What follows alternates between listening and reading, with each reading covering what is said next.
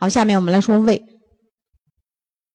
啊，胃，胃从大的看，就这么四个部分，就从这个宏观看啊，就是这前面这食道了，食道了，然后这就是胃了，啊，它成这个你看 U 型的，啊，胃的与食道的接口，这一这说的这是叫喷门，喷门受神经调节，比如说啊，我吃饱了，你就这么一扔筷子。你就给自己一个信号，我吃饱了，我不吃了，喷门当就关闭，就关上了。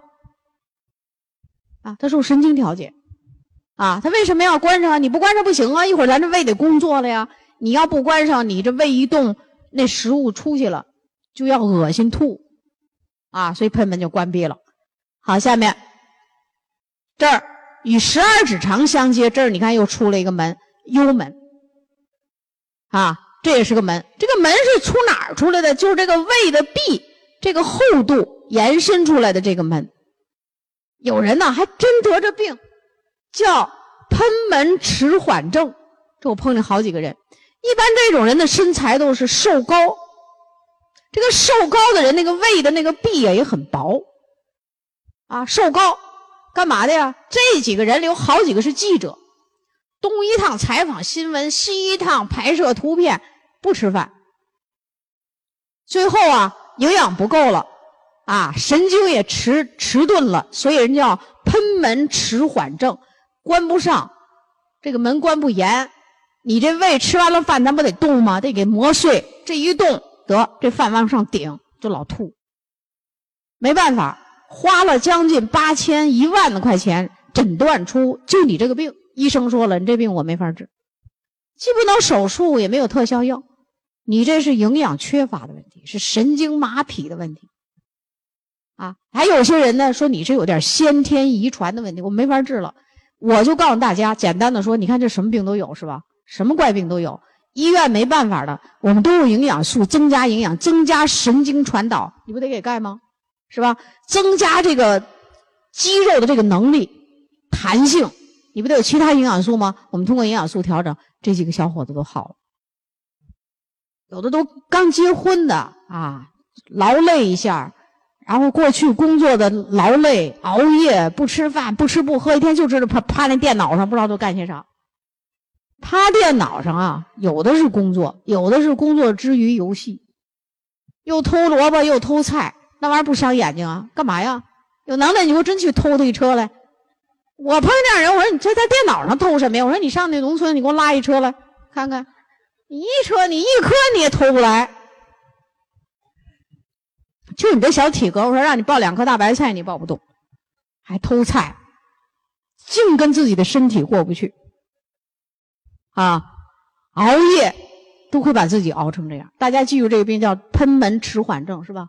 哎，你别看，没准就碰见这么一件事儿，你就说宋老师讲过这件事儿，你就不会碰，到时候你找我，没准我就给你管，对吧？但是你得知道这事儿啊。然后这就是胃体。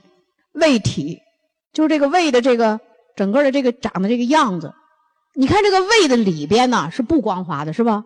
我们这个胃的里边啊叫皱壁，就它那个黏膜啊是皱壁的，很硬，有点像我们磨粮食的磨盘上的那个棱吧，有点像吗？为什么？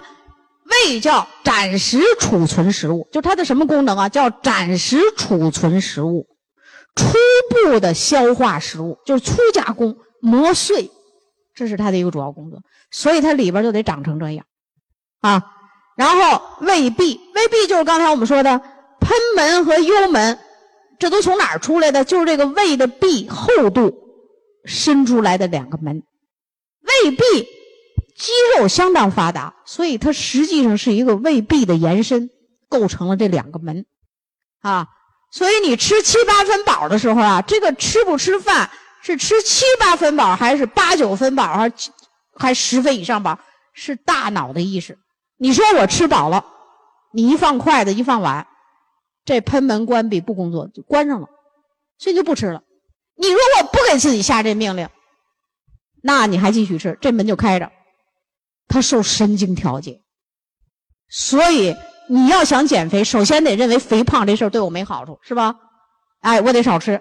你得有主观意识，你就认为我无所谓了，胖怎么着？我胖我也是人吗？我胖我也扮不成大象吗？那完了，你就老吃吧，最后你比大象还厉害，知道了吧？啊，所以这个是我神经调节。好，我们看下面，下面我们就来看胃壁，就刚才我们说的这个胃的壁，这个厚度，你看这个胃壁要放大了，就这么复杂，这么多层，黏膜层，这个是黏膜层。啊，下边这个白的，上那个化成白的了，人都不是这个白的了，都是这个这是红红的颜色。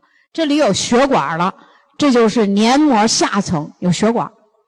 如果一个人得胃溃疡，上头烂了，像我们舌头溃疡似的啊，口腔溃疡烂了，烂深了，一直烂到这个黏膜下层了，这个溃疡是不是得出血呀？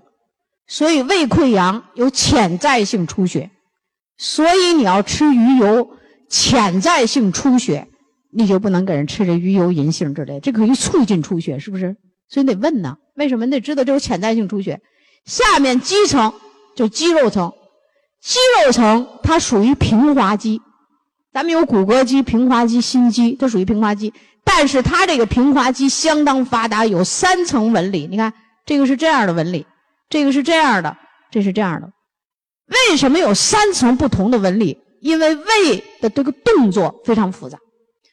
吃了食物不吃了，放下筷子，喷门关闭，胃就开始蠕动。它这个蠕动是研磨磨，是吧？把这食物在这里磨碎，所以这个肌肉的运动很复杂，所以它得叫胃的动力研磨。而且同时这个动作不能往上顶，要一边研磨一边往下走。这才舒服。要是研磨了往上了，那就说明你吃的食物里头有毒了。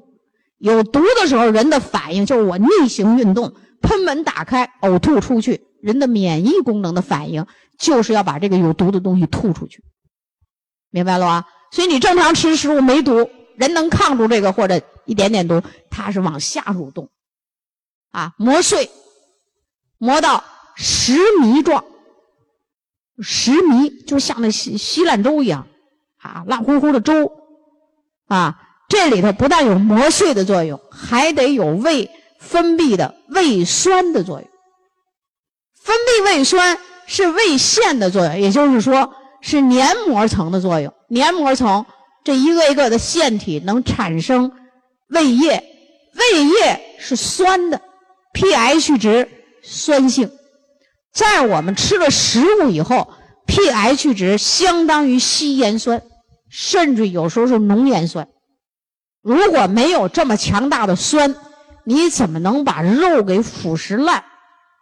对吧？你怎么能把女人吃饭还细嚼慢咽点？那男人呼啦呼啦一半碗米饭进去了，那那米饭都是粒儿啊，都没嚼就进去了，他怎么能烂乎呢？都得靠胃酸的腐蚀和这种研磨。然后，所以它叫暂时的储存食物，初步的消化食物，就是这个胃酸要把这食物腐烂。同时，胃酸有消毒作用，消毒。你食物中是不是有毒啊？有细菌、有病毒啊？有微生物啊？哎，它消毒。另外，胃酸里含有一种酶，叫胃蛋白酶，初步消化蛋白质。啊，所以胃不好的人，高蛋白的食物。就叫慎用，少食多餐，就是你得吃少啊。所以你配方的时候呢，你一般要问吃饭怎么样，胃口好不好？他说我胃口很好，那你就放心了，早一勺晚一勺没问题。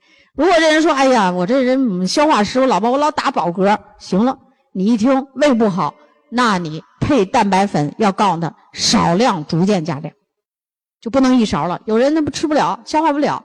吃这一勺蛋白粉，一天都不饿了，顶住了，知道吧？消化不了了，所以它分泌胃蛋白酶，这是它的一个一个特点啊。所以你看这个胃腺呢，都是这个上皮组织，你看这些都是上皮组织啊。胃的黏膜层的上面为什么有皱壁呢？就是黏膜层这儿上面有一个特殊的物质，叫由。蛋白质和必需脂肪酸构成的脂蛋白膜，那细胞太软了，那那那食物进去以后，那不把细胞都给损坏了吗？所以上面就有一层叫脂蛋白膜，比较坚硬，防酸防碱。啊，防酸防碱，这样我们这个胃就是你吃醋也没事你吃点碱的也没事食物磨碎的时候不会伤到这个真正的黏膜层，因为黏膜上层你看挺结实，皱壁什么就是我们说的特殊的脂蛋白膜，这儿必须要有蛋白质加必需脂肪酸，多种的矿物质、维生素构成这个坚韧的一层，保护我们的胃。你看一般有胃病的人是什么样啊？就这一层都有裂口，有裂味儿。你像那胃胃酸那么酸，我们怎么没吐酸水啊？他怎么那么难受啊？就他那个脂蛋白膜那有裂缝，或者是细胞排列稀疏，胃酸就能到下面伤害到那个细胞和组织，所以他的胃就出现问题。这层不结实，所以有人胃病必须吃蛋白粉，只是要注意。少食多餐，有的那个严重的胃病啊，咱们一天就让他吃一勺，一顿就吃三分之一勺，哎，就这么一点点吃，一点点吃，三个月半年，严重的胃病就能逆转成正常，啊，所以那什么病怎么吃得知道。胃病的人，我还要跟大家说一个，就是果蔬不能吃，果蔬是粗纤维，吸水胀大吧，对不对？你是得磨吧。磨碎吧，那你他胃里头要是有病，胃溃疡、有慢性胃炎，那胃黏膜都不好了，烂了，是吧？充血，有的充血，有的还有那长出那黑斑白斑，有的上头还有那裂口要出血。你给他吃粗纤维，让他磨，你是不是损坏的呀？所以胃病大家知道，蛋白粉少食。另外你要注意，就是我们这个粗纤维的东西不用。你看。年龄大的人都知道，在我们那个困难的时期，细粮很少的那个年代，说一个人要得了严重的胃病，通过医生开证明，到粮店能买出，他是不是叫全细粮啊？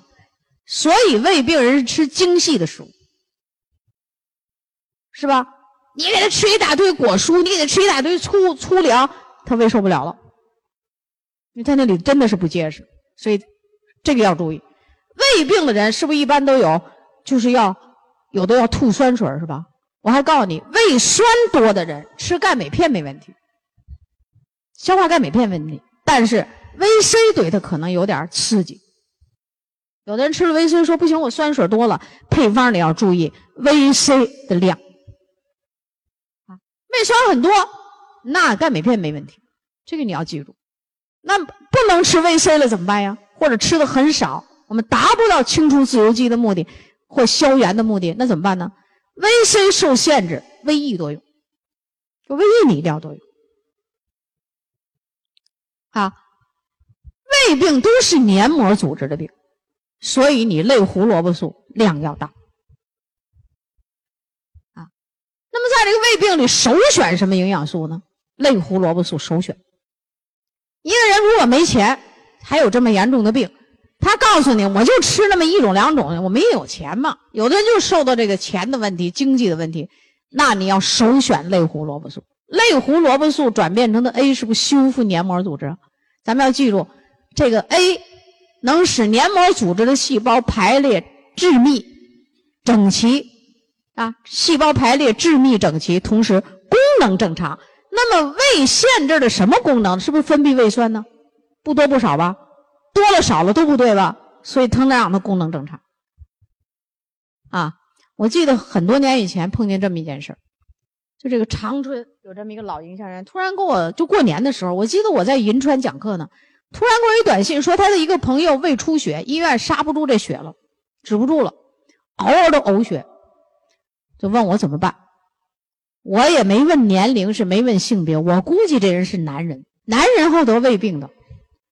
啊，狼吞虎咽，啊，这就是男人吃饭的特点，是吧？再加上有时候压力大，工作忙，这顿没顿没不吃，那顿又多吃的，所以男人是胃病的高发者。我可能是就忙的都没工夫问了，但是很简单，我就告诉他，类胡萝卜素，当时我们是贝塔胡萝卜素，我说贝塔胡萝卜素去掉胶囊，就把这胶囊去掉，把那油挤出来，服，一顿可以服三四粒，一天九到十二粒。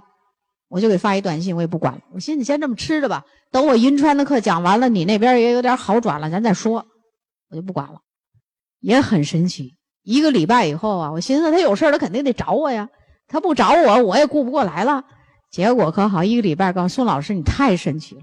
我这个朋友就是用了一天十二个类胡萝卜素，当时是贝塔胡萝卜素，去掉胶囊，干嘛要去掉胶囊？就是不让这胶囊让那胃增加负担，是不是？你你把这胶囊破坏掉，你不得胃酸吗？就是让胃减轻负担，就这么吃了。他说还挺神，吃了第三天胃不出血了。维生素 A 对胃黏膜的病有特殊的作用。就有特根据科学研究有特殊的作用，我就根据这个给他用，一礼拜好了。他说太神奇了，啥也没用，就用了这一个，所以类胡萝卜素首选。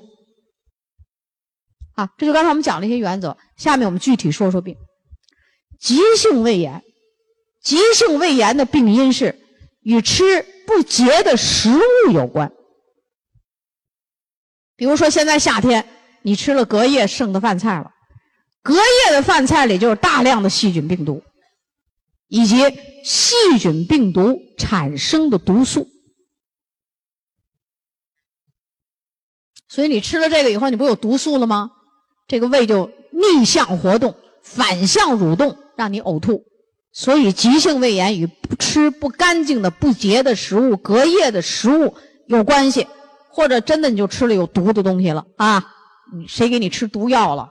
这也有可能啊，哎，吃了那就反向蠕动要吐，这就是急性胃炎。如果又吐又泻，这就不是胃炎了，这就叫急性胃肠炎，就肠子也受受其影响了。啊，有人就特奇怪，哎呦，你说我也没喝那么多水，我怎么吐了那么多？呼呼一天拉十几次啊！我告诉你，人这叫免疫反应，到了这个时候，胃腺、肠腺。全部发生免疫反应，把这个水分全部运送到胃肠道，吸食有毒物，反正就这目的让你吐出去、拉出去。可是再给你，这像是人体的反应，帮助你的同时产生了副作用。你丢失了水吧？大量的水都跑出去了，你不丢失水啊？啊，这叫脱水性酸中毒。同时，水里溶解着溶于水的矿物质、维生素，特别是电解质、矿物质大量的丢失。医生的办法就是禁止吃饭喝水，叫禁食，然后静脉输糖水、盐水，就这个，你给我挺着吧，让胃肠道休息了，是不是？医生就这办法吧。那你记住，我们赶紧配合这个医生。当他现在休息不能吃的时候，那就是不吃。你要给他吃了，他胃肠道蠕动，他好不了了，啊！你吃钙镁片促进胃肠蠕动，你吃 B 族又促进神经蠕动，他这哇哇吐，你给他吃这，那不促进吗？全停！医生也不让吃了，饭都不让吃了，水都不让喝了，进点东西就吐。那等医生允许吃饭的时候，好了，可以吃饭，是不是要从流食开始？流食、半流食、软食、朴食。里头那软软的饭叫软食，然后才普通饮食，这是几个不同的饮食。你看，医生都知道流食，啊，然后半流食，喝点米汤，稠稠的米汤，半流食，水，流食，喝点果汁儿可以。这时候都不能喝牛奶，也不能喝，呃，豆浆，为啥呀？你喝完让人胀肚子，产气，啊，然后半流，然后软食，就是。大米粥啊，都软软的，啊，蒸鸡蛋糕得多放点水，软软的，然后普通，容易消化的食物，一点点来。当医生允许就是流食喝水呢，这试验允许半流食的时候，营养素可以少量给。啊，你先给什么呀？根据身体虚弱，比如像多宝片、贝利健，这个选一种，少量。少食多餐，这是原则。然后呢，那你要给给点钙镁片、维 C、类胡萝卜素、维 E 都可以，就是少。哪怕他一顿就吃一粒儿，每种就吃一粒就行。慢慢加量，千万你可别给多了，给多了他还吐，他还拉，就控制不住了。啊，所以这时候就要给这个。啊，另外到这时候我还告诉你巧巧办法，这时候你就连拉带吐的，是不是那个胃肠道里的大肠菌属都乱了？大肠菌属乱了怎么办？你得补充这个大肠杆菌，是不是？大肠杆菌是我们的朋友，只要它在肠道里，就是我们的朋友。啊，现在新的科学研究对这大肠杆菌的研究可大可著名了。就你缺了这个菌，没准还得真能得癌症呢。你还别寻思你老拉老吐，这时候你要记住，喝点酸奶，要买那个含有益生菌的酸奶，就是含这种菌的酸奶，可以有。调整肠道的正常环境，没有这个细菌，就那大便你也形不成。我还告诉你，大肠杆菌就是帮助形成大便，所以你在这个时候能吃的时候要喝酸奶，补充这个菌，因为酸奶里它有时候有这菌，要买这个含这个菌的酸奶更好，啊，叫含益生菌的酸奶。咱们安利公司有一个产品，就叫双歧杆菌。现在在别的地方有，在咱们大陆没有啊。呃，这个但是药店里有双歧杆菌。那双歧杆菌们是无处放，就是那菌，就是你买来得放在冰仓、冰箱冷藏。你要放自然环境里，那菌就死了。它是胶囊的，这个时候不妨吃几粒那个东西，对这个胃肠道的人、有病的人相当有好处。纽崔莱加上其他的东西，咱们上哪儿整这菌吃去？你自己培养点大肠杆菌，不行。所以有那两个办法相当好啊！这是刚才急性胃肠炎，什么时候吃营养素？我讲了怎么吃，大家记住：少食多餐。你比如这钙镁片，有人吃一片都难受，那就吃半片。啊，越是年龄大的久病的人，越要少量一点。啊，胃病里的急性胃病，我告诉你，有的人这样好了就是好了，好了呀，就闹这一回，好几个月缓不过来。等到这些营养素都能吃到你理想的配量的时候，你再慢慢的加大蒜片。大蒜片对这样的病人有好处，啊，消炎抗菌、抗氧化。但是为什么它叫功能性产品？因为它大肠杆菌少了，你猛猛给他给他吃大蒜片，那不把大肠杆菌给消灭了吗？大蒜片叫土里长出的抗生素啊，所以大蒜片吃的时候就吃一周停一周。吃的这周，你别给他又是双双歧杆菌什么酸奶，你吃了他也给你消灭了。停的那周，赶紧补充有益菌素，明白了吧？这样我们这病就慢慢好。杨旭伟老师那边啊，有一个客户，还不是郑州的，也不是贵州那边哪儿，天天拉肚子十年，每天七八次，人拉的哈，而且还有严重的肾病，做透析。我跟杨旭伟老师说：“我说你这个拉肚子这事儿啊，你别瞅肾病做透析一半会儿死不了，就这么拉肚子，我说谁也好不了。我们就刚才用刚才的方法，就把他这个一天拉，我还心说拉肚子一天两三回，给我发一短信说一天少则七八回，多则十几次，拉了十年了。哎呦我的天！我当时我这脑袋，我说我的天哪！我说怎么还有这样的人呢？你真够耐受性够强的，我说哈。”我们谁拿他也没办法，那家里的就是那尿布、裤子，一天得洗，来不及啊。最后就用我们这点营养素，一个月给调好。你说都很神奇，是不是得会用？少。我当时发完短信，我跟杨雪杨雪老师，我就告诉你，按三分之一配量吃，慢慢加量，千万别着急。我都给写，千万别着急，打了三个惊叹号，我就怕这些人着急。好了。大家学会这方法。有时候我讲个例子，就是让你脑子里加深印象。遇到这种情况就得这么。其实急性胃炎啊比较好处理，只要你抓着那个火候，医生说可以吃饭了，你就缓慢的加营养素，这就没错。关键的是慢性胃炎。现在我们重点来说慢性胃炎。胃病的发展过程及病理就是慢性胃炎。慢性胃炎其实容易得癌症，所以今天我们把它作为重点讲。而且发病人群相当的多。慢性胃炎是怎么来的呢？有些人就是急性胃炎得上了，一直没调好，就变成慢性胃炎了。也有人是我根本就没有这急性胃炎，没得过这病，我上来就是慢性胃炎。啊，现在我来说慢性胃炎的病因，就它有什么病因呢？慢性胃炎的人是胃黏膜，就胃黏膜本身这个上皮组织的结构就不太好，就不太好，这是一个特点。啊，这是第一个原因，就天生的，他这个结构不好。他一旦缺维生素 A，他头发长挺好，他胃黏膜不好。你不是说缺 A 就哪儿都不好？有的人头发长得好着呢，牙不好；有的人头发乌黑乌黑的，指甲不长，指甲不长。这就都在咱沈阳我碰到的人，都咱们沈阳这儿的人，那漂亮着呢，披肩的、长发的、烫的那波浪花，哎，指甲不长，吃了类胡萝卜素好了，这都有。啊，所以他黏膜组织天生这可能就不好，所以他有点事儿呢，先这儿得病。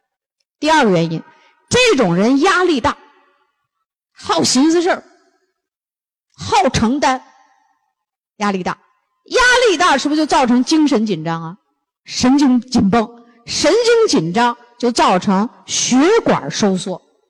那对胃来讲，血管在哪层呢？给胃黏膜供营养的血管。是在你看肌肉层和这个黏膜下层是不是才有毛细血管啊？这上头没有血管，这上头的营养都是靠这儿递上去的。所以当你紧张的时候，这种血管收缩，肌肉也跟着紧张收缩。你看紧张爱寻思事儿的人，压力大的人，他这个时候他吃不了多少饭，对吧？哎，所以这时候呢，营养就供给不了。所以说，第一个原因是天生黏膜可能就不好。对吧？人都有天生自己没长好的地儿，对不对？第二，压力大，营养供不上去，黏膜层老是缺营养。黏膜层有什么呀？是不是这个细胞能产生胃液？胃液里有胃蛋白酶呀？嗯，它就营养供不上去，所以黏膜层这供不上去，黏膜就比较衰弱，自由基就会多。第三个原因，有些人得慢性胃病的第三个原因是胃里头有。幽门螺杆菌就大量存在，它的免疫力低下，就是我们说的免疫力低下。那么免疫力低下是什么菌呢？在这儿，幽门螺杆菌。啊，这个幽门螺杆菌呢，发现是这个菌把胃黏膜破坏的，这个专家得的是诺贝尔奖。怎么得的呀？他把这个菌呢从胃里弄出来，就培养了一茶杯，就那个大高装的那玻璃杯。他就喝了一杯，喝了一杯，一礼拜以后他就得胃病了，写了报告，诺贝尔奖为科学献身。你以为得诺贝尔奖干啥呀？就坐家里就得了。就现在咱这手机什么光缆，那那都在那个社会上都用了这么二三十年的这种光缆技术。去年还是前年发诺贝尔奖，这专家都自己都得了大年痴呆了，傻了。那奖给的时候傻呵，不知道这是啥了。你说呢？你以为都诺贝尔奖也都特明白啊？你营养不够，你怎么着？你给研究出光缆来，在社会上，整个在这个通讯电缆这么这广泛使用，你得奖了吧？你傻了，享受不了这个奖。发奖的时候，中央台有那个电视，呃，傻呵的老年痴呆症啊，奖给他了，端着那啥也问他不知道，你说说惨不惨啊？这就是营养的问题。你到研究的时候，你得有人管营养啊。你陈景润，你研究。你也得有营养，没营养，就就就就得病了，就傻了，研究不了了，是不是？这个人就幽门螺杆菌的人，就是喝了这个菌得，在那个中央台说他的事情的时候，呃，他他老婆啊，他夫人跟他抢这个杯子，没抢动，男的有劲儿，一股脑，他那个研究生跟着他的研究生也不让老师喝，呃，他就告诉他们，你们都别喝，我喝，你们还年轻，没事我喝，喝完得病，幽门螺杆菌。所以胃病的人，有的人这个菌很多，啊，黏膜层不结实，大家想想，大家都产生胃酸，都来消化食物，那这个酸性的东西是不是就渗到下面去了，就破坏了这个，是吧？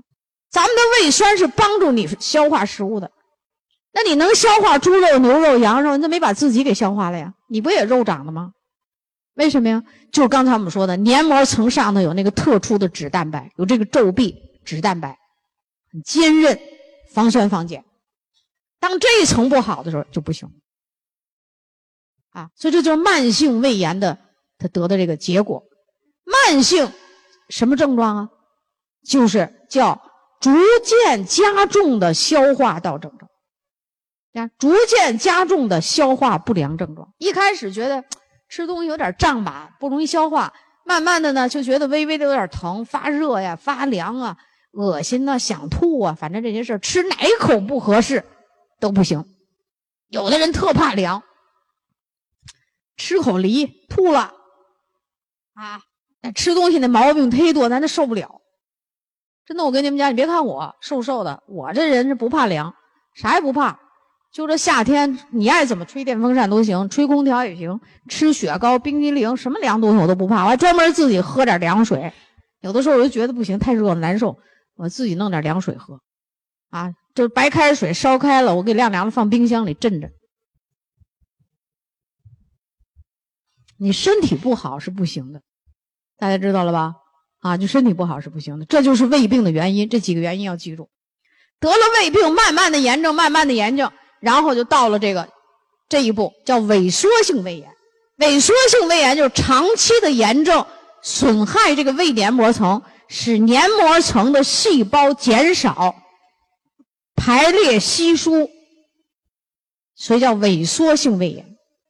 萎缩性胃炎症状加重，症状加重，啊，然后里边你要查照着胃镜啊，就有的地儿都没了，啊，都落到黏膜下层了，细胞萎缩、炎症，还有的那人太吓人了，还长出黑斑、白斑，就这些片子我都看过，我才能给你们形容出来，就是要得癌症。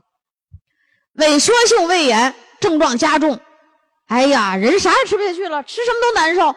人骨瘦如柴的也有啊，吃什么都想吐，所以一般到这个阶段的时候，人都有贫血。贫血，什么营养都不够啊，他不贫血吗？浑身发冷发凉，开始贫血，黏膜损坏，黏膜损坏损坏，黏膜细胞开始发生变化，叫肠上皮化生。这个意思就是在胃的地方长出来。肠子的上皮组织，胃和肠子都有黏膜层，都是上皮组织，但还是不一样吧？那在胃的地方长出来肠子里边的上皮组织，这是不是有点不对劲了？所以这个病理过程叫肠上皮化生，这就开始 DNA 怎么样？是不是要变化了？不好了，这就开始要走向不好了。肠上皮化生症状再加重。他主要恶心呐，吐啊，吃不下饭，吃点东西就难受。再去看，又过了段时间，行，叫不典型增生，里面那个黏膜组织开始增生了，坑洼不平，甚至里头出现什么小结节，就这坑洼不平，有的地方缺血、黑紫，也有的地方要出血、鲜红，出来，这就到了什么呢？不典型增生，不典型增生可能会混杂着典型增生。这两个增生有时候同时存在，这叫鳞状上皮化。什么叫鳞状上皮化呀？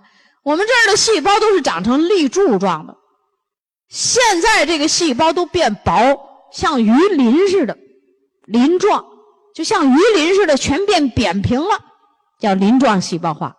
癌症就叫早期癌症。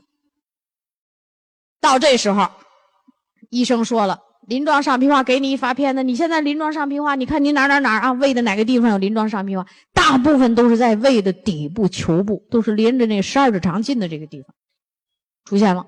医生说你现在啊，你看都这样，哎呦，你身体弱成这样啊，要不然你就做手术吧。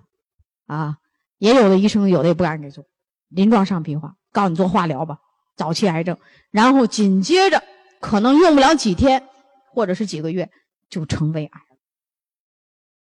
啊，你像我看到一个老太太，七十来岁，到那儿去看病了，多年的萎缩性胃炎，到那这两天不好受，也一查，肠上皮化生。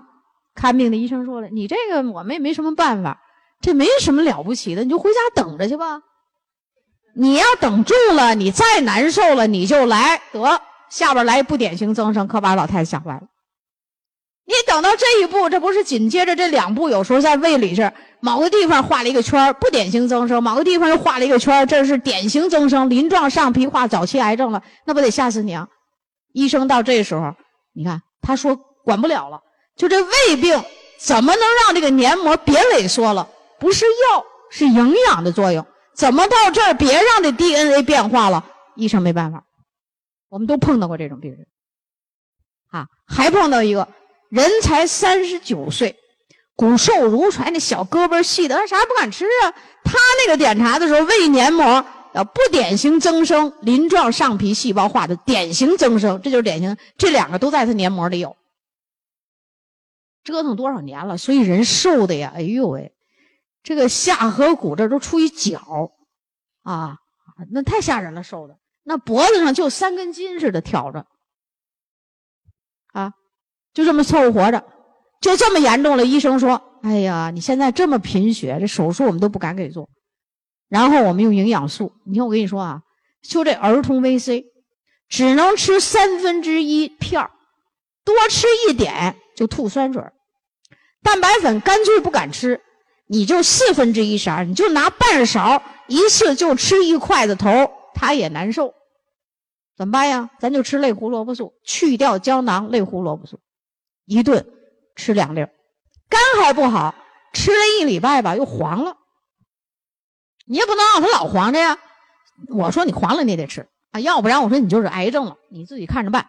结果我说你黄了，你就停两天，你也得吃，就一直吃这类胡萝卜素，多宝片吃半片啊，一天吃三顿，你说这是什么量啊？这不都那小孩吃的量吗？但是你给他多了，他难受。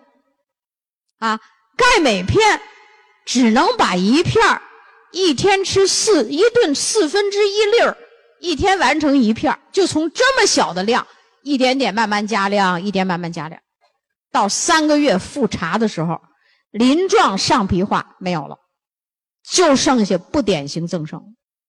又过了两个月再复查。不典型增生也没有了，又回到了慢性萎缩性胃炎，放心了吧？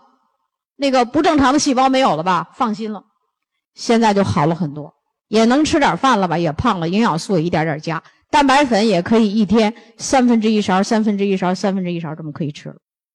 到了慢性胃炎，又经过半年的调整，萎缩性胃炎也没有了，就是慢性胃炎了。这是不是疾病逆转了，回去了？就这过程，我们这个例子很多啊。我就告诉你，为什么这个病理变化给大家写出来，就告诉你，看你遇到一个什么人，是哪一个过程，对不对？越进行一个过程严重的时候，是不是症状越加重啊？什么呕吐啊、恶心呐，吃东西就难受啊、胀啊，什么甚至有严重的出血啊。你再看他照的那片子，做的那个检查，应该做胃镜啊，那都得给你吓死你。现在这个技术啊提高了，还痛苦少点过去本来你就难受，给你弄一管子去做那胃镜，那什么人都受不了。你要看那做胃镜的人都吓死你，恶心的都要恶心人都不行了。他把那那个大粗管子咽下去。管子粗是不是才能进去一个镜啊？才前面带着一个小镜子伸进去才能看呀！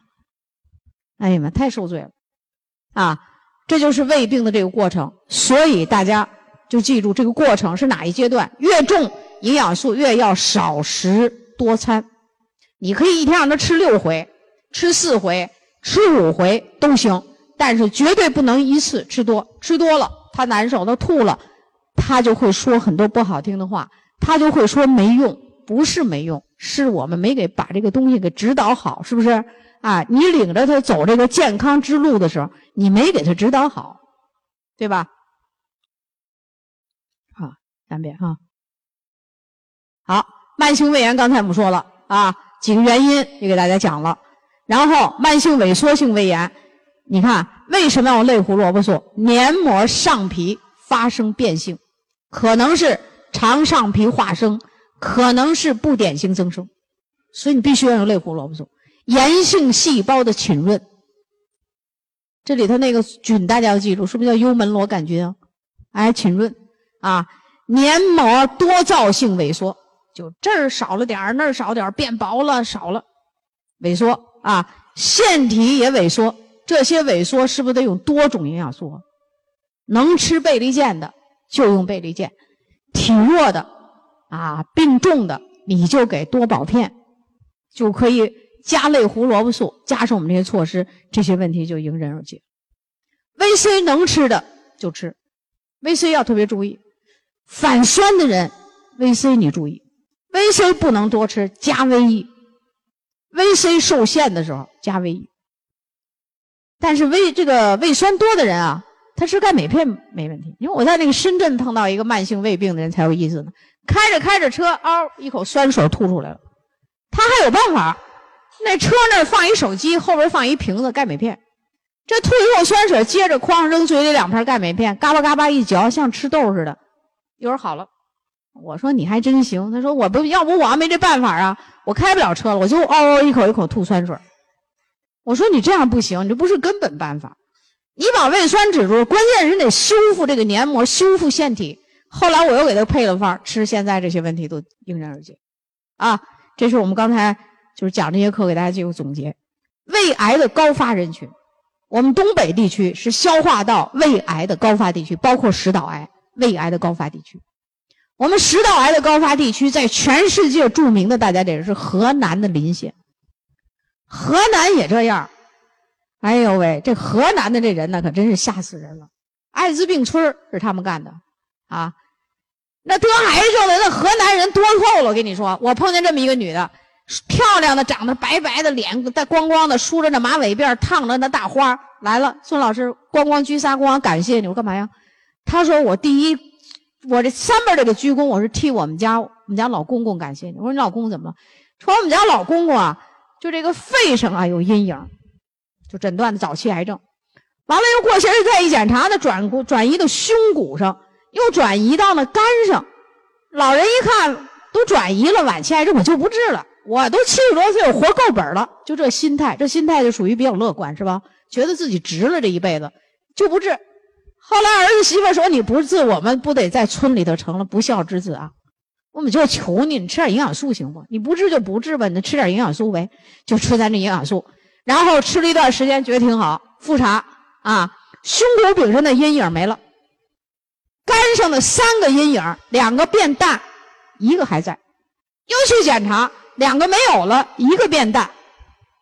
这个人我有他的名字，有他的电话。他前面的鞠躬说是感谢他，然后又给我鞠仨躬，说这仨躬啊是我自己的感谢你。哎呦，我说你别给我这演戏了，你到底什么事你赶紧说吧。我说忙着呢，就这夏天穿着一件衣服，一撩衣服，好家伙，胃癌切出术的一个大刀口还在那儿，红红的。我说你胃癌你没做化疗？做了。说今天我就是问你啊，请教。我现在胃癌术后我用营养素做了三次化疗了，你看我这头发一点没掉。我问我吃对不对？需要不需要加量？我第四次化疗还做不做？因为我前三次化疗，我的感觉是都上绞刑，把人给折腾的太难受了。现在我要做第四次，你说做不做？我说你有没有最近检查的结果？一看检查结果都相当好。我说那你就可以不做，你也别受罪了。然后把我们的营养素再加大量吃，这就是他们家。他们家为什么得这病啊？我问问饮食习惯，他们家养猪。早晨起来就是河南人蒸一锅馒头，烙一锅饼，然后炖一锅猪肉就走了，从来不吃菜，什么水果。老婆婆得胃这个胃肠道癌症，肝癌死了。老公公得呢，有纽崔莱救他复原了。他呢得了胃癌，那儿媳妇和这老公公老婆婆没血缘关系，没有遗传关系，但是他做完手术用我们这个产品非常好。啊，你看咱们东北地区爱吃咸东西吧？爱吃腌的酸菜吧，酸菜里大家记住，这叫盐基食品，对不对？酸菜我告诉你，里头有一种菌叫白地霉菌，白地霉菌不直接致癌，但是可以诱癌。比如说慢性胃病的人，你现在这儿就是肠细肠肠这个肠细胞化生了，可能就给你诱发成癌症，是吧？所以这酸菜。人家农业科学院研究了，酸菜可以吃，要恰到好处，要腌二十天、一个月以后一酸就吃，赶紧吃完。所以不适合咱东北人弄一大缸，二百斤白菜给扔进去了，这绝对不对。拿小缸行，腌完了半个月之内吃完了。我也吃酸菜，那东西挺好吃的，但是我怎么干？我就是好几个小缸轮班腌，第一缸吃完了，第二缸也好了。这你也别多吃，你怎么就掌握那么好呢？但是我也告诉你办法，我腌酸菜，它酸了以后，我就往里头扔几片 VC，就这个亚硝酸盐呢，不新鲜的食物亚硝酸盐，知吧？就腌 VC。啊，现在人北京的人呐也很聪明。这北京电视台说你洗菜怎么洗，你也得放点 VC。咱这么好的 VC 你别放了，你上那药店里买点那化学的 VC 啊。你洗那韭菜什么之类菜的时候，你放点它去除有毒物质，也非常好。腌咸菜的时候，你也不能不吃啊。吃的时候你得想多吃点 VC、VE，它逆转，防止亚硝酸盐变成强致癌物亚硝胺。亚硝胺致癌物，熏制的食品啊，你像那哈尔滨那个红肠，那是熏制吧？高盐，咱们东北人吃的咸啊，呃，放了酱了，酱是挺好，那你别放盐了。哟，那东北菜，你一做菜你就告诉他，这别别给我弄咸了，完了还是不行，还是咸。吃的太快，爱吃那热的烫的，饺子得现煮出来吃，晾一会儿不吃了。面条现煮出来，这都挺吓人的啊！然后，萎缩性胃炎、胃溃疡、胃息肉、肠化生、术后残胃，比如说你就是因为胃溃疡或者是胃癌切除术后留下来的那一点点胃，都可以再发生癌症，知道了吧？啊，所以这个慢性胃炎呢，我们这一定要修复。如果遇到一个就胃癌了怎么办？或者就胃癌切除术后了，这是不是要术后啊？那你就用这么几个产品。第一个就是啊，还得少量多吃啊，少量多餐的那种吃法，类胡萝卜素首选。然后 VE、VC，然后大蒜片、钙镁片，就这几种。别的你就不要给了。有人说：“哎呀，那不得吃蛋白粉？不行，咱这蛋白粉吸收率太高。他这个有胃病的人呢，你就就就这么抗癌，只要他能正常吃一点饭就可以。啊，蛋白粉如果给，绝对不能什么好几勺的给，那胃也受不了。所以一般就是一勺分两次、三次吃，也就一勺一勺半，就这么个量。没有把握的时候，你就不给他吃蛋白粉，就用抗氧化的。”有的抗的真的是挺好，啊，一定是少量多吃。用大蒜片的时候，你记住规律啊，就以后咱们一说大蒜片不重复了，你记住就是这规律。比如说你开始只能吃一粒，一一一，慢慢加量，加到二二二的时候，你不能一下就加到二二二的。今天加一粒，明天加一粒，再加一粒，可能得一个礼拜以后变成二二二了。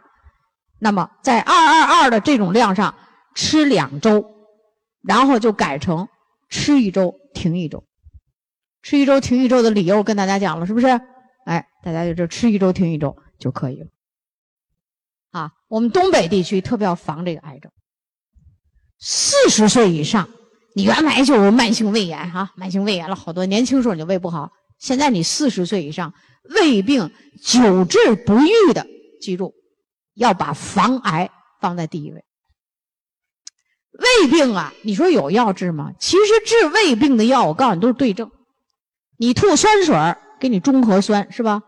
你找产气增加胃动力，对不对？你消化不好，我给你吃点助消化的。别的没有说我这黏膜萎缩了，黏膜怎么样？修复细胞，修复细胞就得用好的营养素。而胃病的人呢，又吃不了多少饭，他吃不了太多的饭，所以吃饭少的人。特别需要把我们的营养素加进去，对不对？是不是他才能能能活的质量比较好啊？哎，大家学会怎么加。我们刚才讲了很多例子啊，这是胃癌的高发人群。大家记住，家庭中如果有一个人曾经得过胃肠道的癌症，这种家庭好发癌症这个比例比一般家庭要高出平均六倍。这个资料上说呀，四到八倍，我就取中间值，告诉你六倍。啊，就说你这个人有家里头有人得过胃癌，那你家里人要注意了，因为癌症到目前研究不传染，就大部分癌症不传。你像肝癌它不是，它还有病毒传染呢。但是这个家庭里头的胃这个器官遗传基因不是很优秀，所以就容易得这病。幽门螺杆菌。是可以传染的。中国人吃饭啊，特别我们北方人也不太讲究，就吃饭，大家就这一盘一盘子菜上来，咱就都吃是吧？都筷子，谁你正好有幽门螺杆菌，这唾液里带着吧？行了，你这一一筷子头跑那个，我再加一筷子跑我这儿了，传染，知道吧？我们北方人不讲究，咱们真的要跟南方人学一学，就吃饭的时候要有公筷、公勺，大家都拿这个筷子夹菜，不要拿自己的去夹。那尽量避免这件事儿，啊，传染的。所以，特别我们做安利的人，也有时候跟朋友经常去吃个饭、聊个天我告诉你，大家一定要注意，提高自己的免疫力是关键。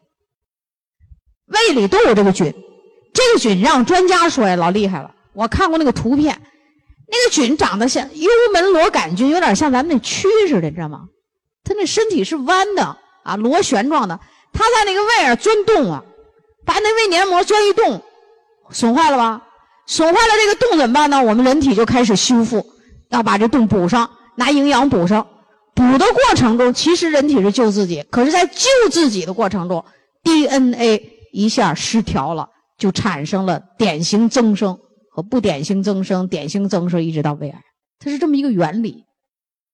啊，其实啊，有时候人得癌症啊，也是自己救自己没救好。我就告诉你，救的不对啊。人体这个反应过了，所以就可以长出一个肿瘤啊！这个胃病挺吓人的，做胃的手术你们没见着过吧？我是干这行的。你说这胃这手术怎么做呀？一个是把胃切下去，刚才我说残胃，什么残胃啊？就这个胃不能都给你切下去，切五分之三，切五分之四，留了一点是吧？留了这一点的胃要和那小肠接上。哎呦喂，这个难受劲儿的别提了，这是给切下去了。还有人胃溃疡没切，炎症严重钻一窟窿溃疡了，胃里的脏东西漏到腹腔里，这种手术也挺吓人。怎么做呀？得把这窟窿给补上，就像补补丁一样，知道吗？所以有时候那外科医生干那活啊，就像那补补丁的，补上了，补上了，你这肚子里有脏东西啊，食物残渣、脏水啊，得把这脏水洗下去，拿那大的烧杯瓶。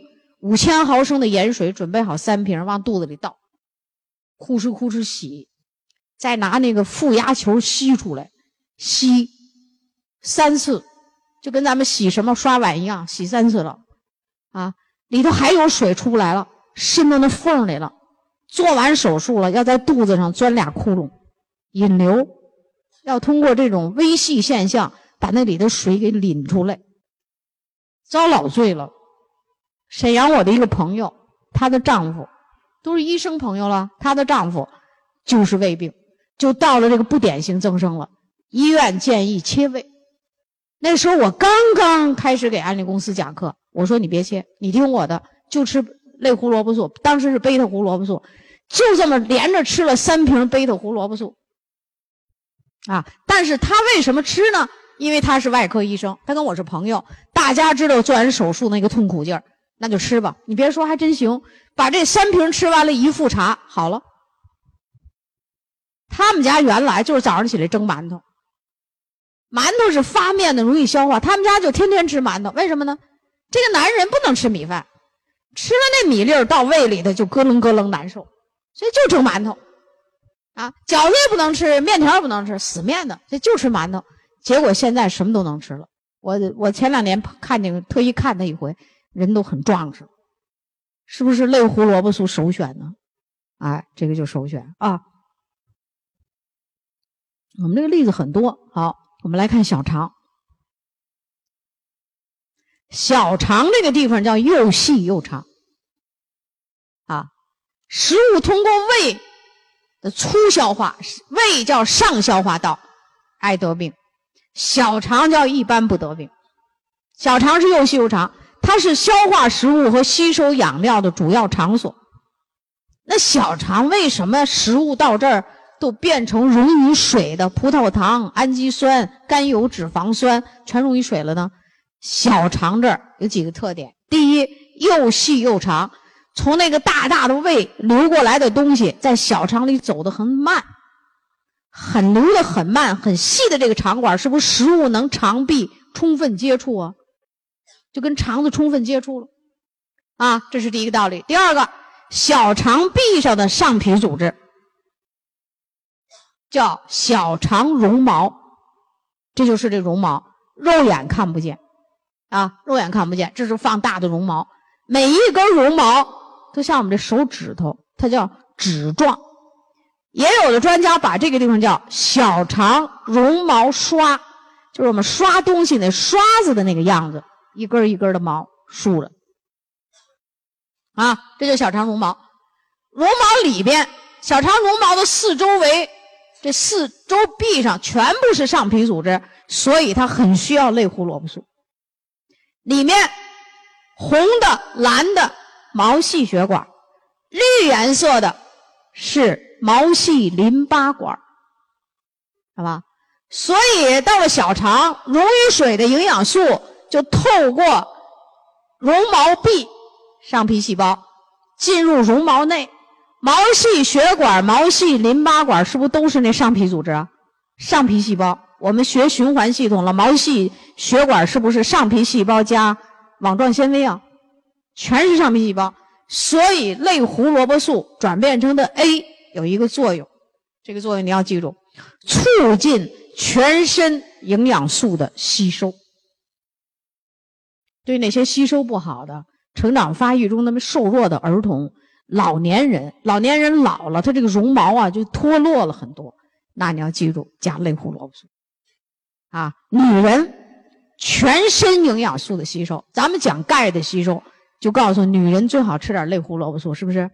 哎，这个小肠绒毛对全部的营养素全部能促进吸收。就是因为它全部是上皮组织，需要 A 来修复它，需要 A 来提高它的功能。它这什么功能啊？就是吸收溶于水的营养素。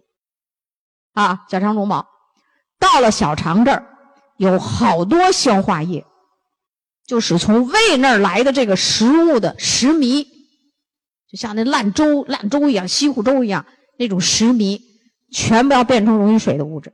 这儿有什么消化液呢？给大家念叨念叨。第一种，胆汁，由肝脏产生的胆汁，胆汁的作用是乳化脂肪，使脂肪变大颗粒的脂肪变成小颗粒的脂肪。它不是直接把它变成营养素，它是把那大油滴滴、大油珠珠变成小的，这叫乳化脂肪。好，小肠。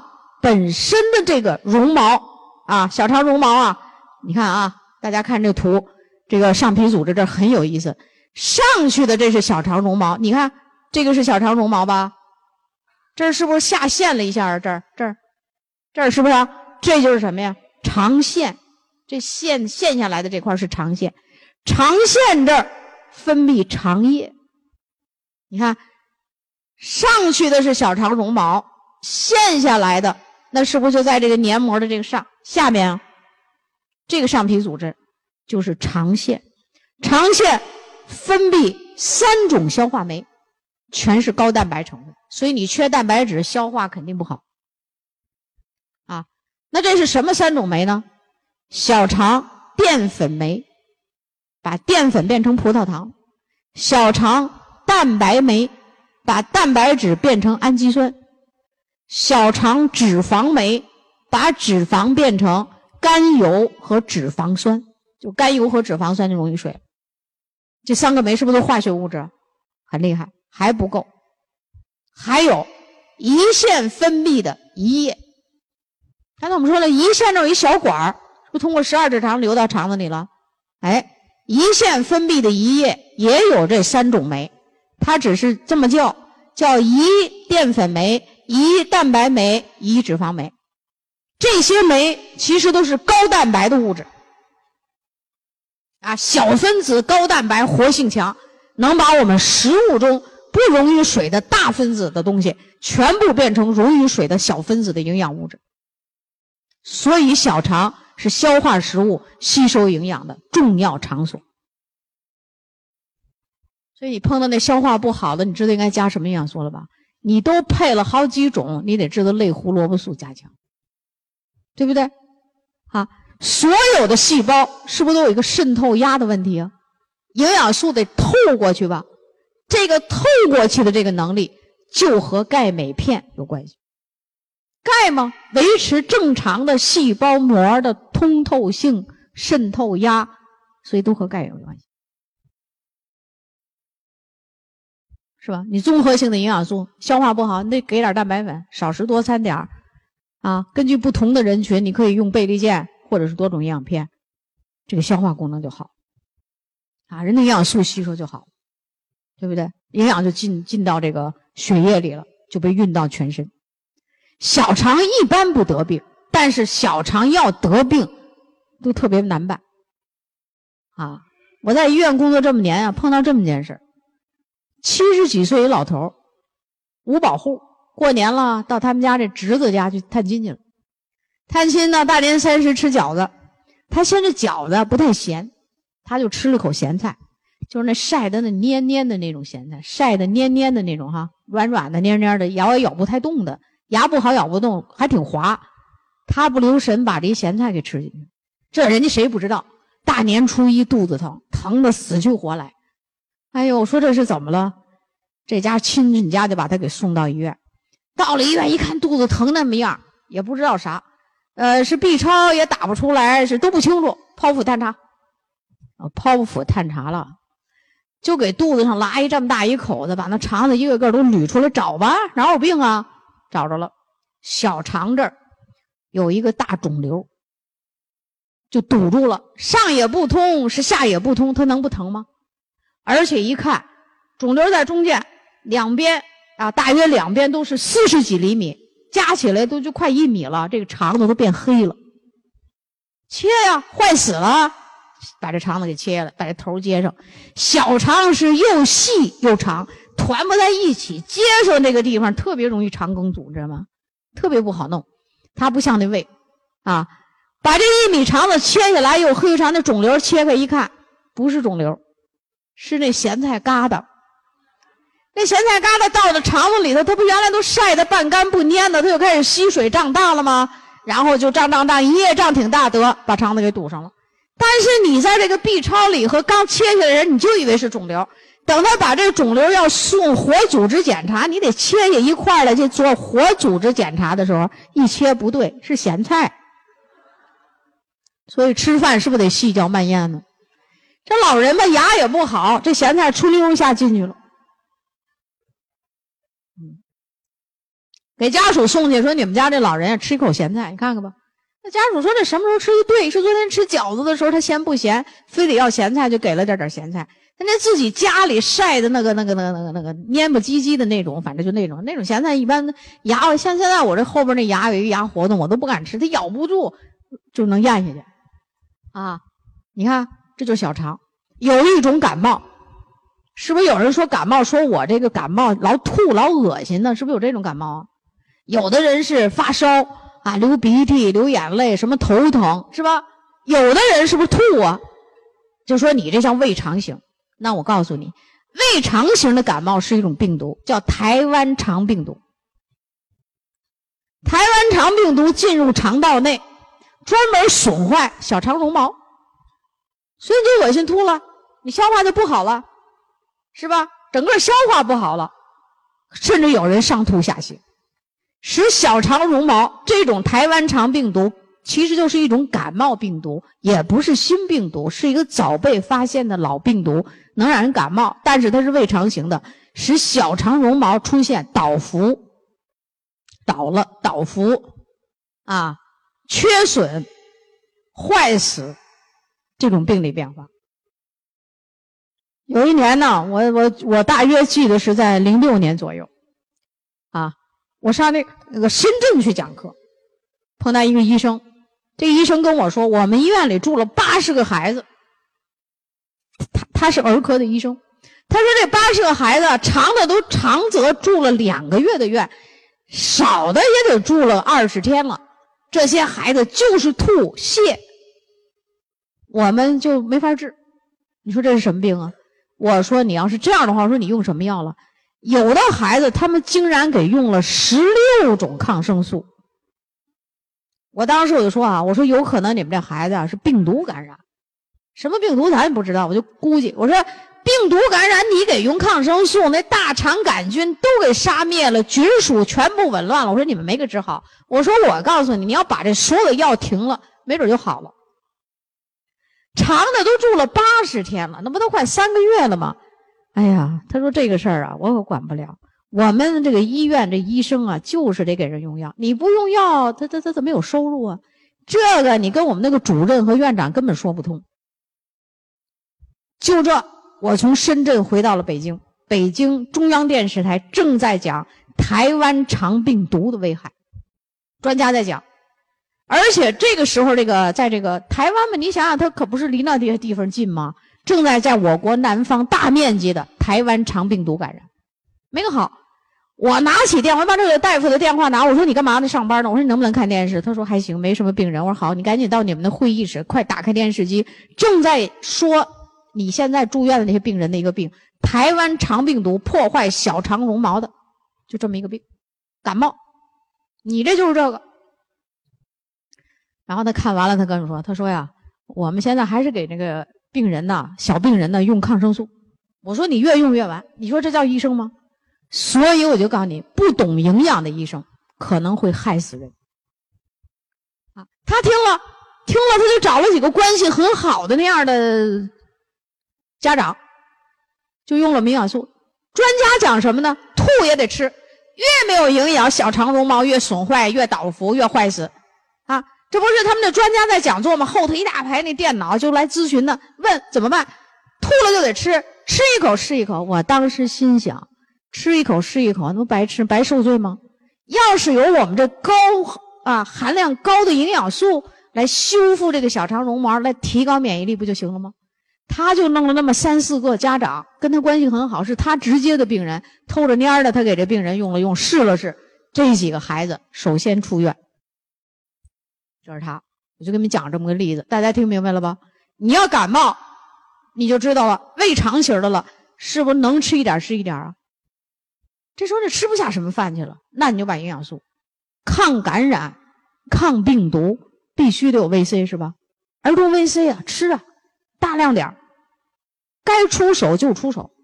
咱们抗癌的时候，那儿童 VC 我经常给配方都，能吃饭的人都是六六六四个六，再加上成人 VC 四个三，再加上其他抗氧化的就抗着，还真有抗出不少神奇的效果。你非得人家得癌症了，你非得让人吃三勺蛋白粉，你干嘛呀？你让那癌细胞疯抢着蛋白粉，长得比你的其他细胞还快啊，对不对？